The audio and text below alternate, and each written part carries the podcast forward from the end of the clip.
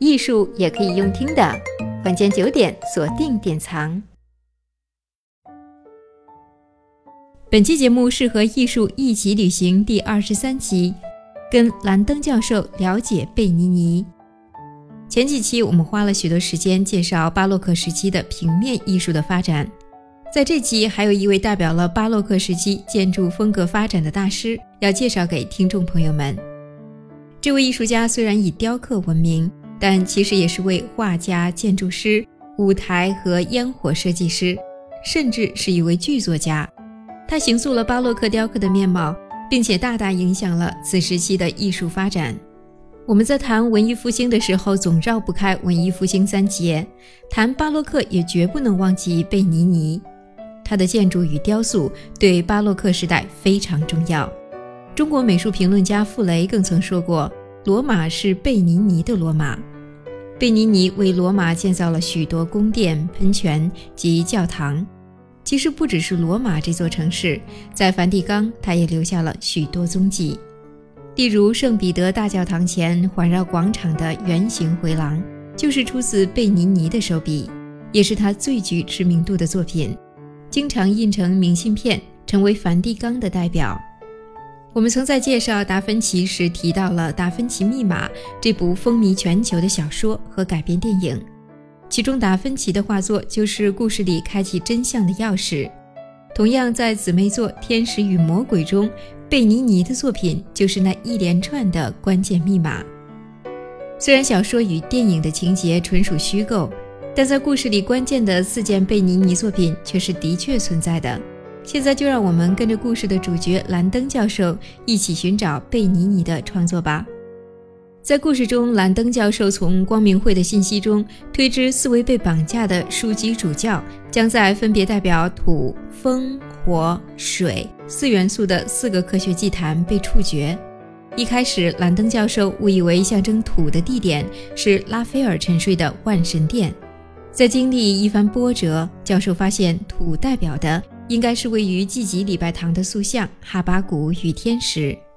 紧接着，教授又得知第二座科学祭坛的位置，应该是塑像中天使所指向的圣彼得广场。风代表的是贝尼尼的雕塑作品西风，这件浮雕的位置就在圣彼得广场上方尖碑石柱的底部。浮雕上面有张天使的脸，代表西风。火元素代表的是罗马维多利亚圣母堂的雕塑作品《圣泰瑞莎的狂喜》。这件雕塑描述见到神秘现象的西班牙修女圣泰瑞莎，她感受到神圣狂喜的那一刻，犹如天使使用金箭射穿她的心，使她沉浸在既痛苦又极端幸福的癫狂之中。金箭前头的炙热火焰就是火的提示。贝尼尼在这件雕塑中大胆地呈现了修女极乐忘我的状态，天使一手轻拉她的衣袍，一手举着巨大的金剑，正要刺穿她的胸口，而圣泰瑞莎轻托在云朵之上，既痛苦又欢愉，仿佛要随着天使进入天堂。由于这件作品带给人过于刺激的官能感。因此，在某些宗教人士与评论者眼里，贝尼尼的这件作品太过情欲，显得惊世骇俗，所以雕像从原本放置的梵蒂冈转移到了偏僻的维多利亚圣母堂。而这种激起强烈感受的联想，其实正是巴洛克艺术想要达到的目的。位于罗马纳福纳广场的四合喷泉是最后的线索。这件代表了水的作品，以四个巨人的雕像展现了文艺复兴时期地理学者心目中的四大洲与四大河。四个巨人面向不同的地方，象征非洲的尼罗河、亚洲的恒河、欧洲的多瑙河以及美洲的拉普拉塔河。这件作品的趣味不只在于以拟人化的手法表现河流，贝尼尼更运用动物与植物等特色。展现出四大洲的风情，例如在代表了尼罗河的巨人身边雕刻着非洲典型的棕榈树，在代表着多瑙河的巨人脚边则是一只雄狮，而恒河巨人身边的白马似乎是宗教上的象征。最有趣的是拉普拉塔河的巨人，他瘫倒的岩石上散落着金币，似乎象征着美洲丰饶的资源以及带给欧洲庞大经济利益的一面。在四合之上伫立着一座方尖碑。方尖碑在古埃及文明中具有宗教纪念、装饰上的含义，也是一种帝国权威的象征。文艺复兴后的欧洲人对于方尖碑始终有着浓厚的兴趣，贝尼尼也将之运用在四合喷泉之上。我们常说河流是孕育文明的母亲，看着四大河的交错，就像是看到了人类文明的起点。因为《达芬奇密码》以及《天使与魔鬼》的热度。作者丹布朗的魅力席卷全球，相信许多粉丝都曾追随兰登教授的脚步，到梵蒂冈寻找贝尼尼的踪迹。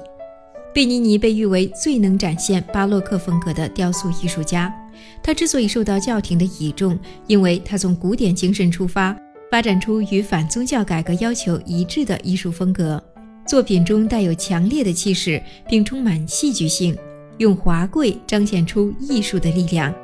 兴许是受到剧作家身份的影响，贝尼尼极能掌握这种舞台化的装饰力量。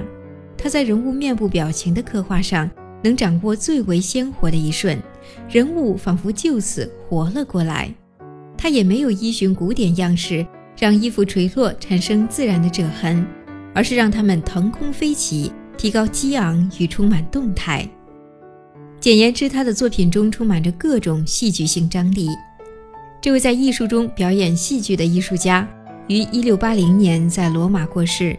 他是罗马的建造功臣，罗马也是他灵魂的归处。贝尼尼在宗教、世俗、自然与神秘主义上都体现了非凡的创造力，更让他成为巴洛克时代最为重要的代表艺术家之一。下一期我们要正式进入巴洛克艺术转变之下的洛可可艺术风格。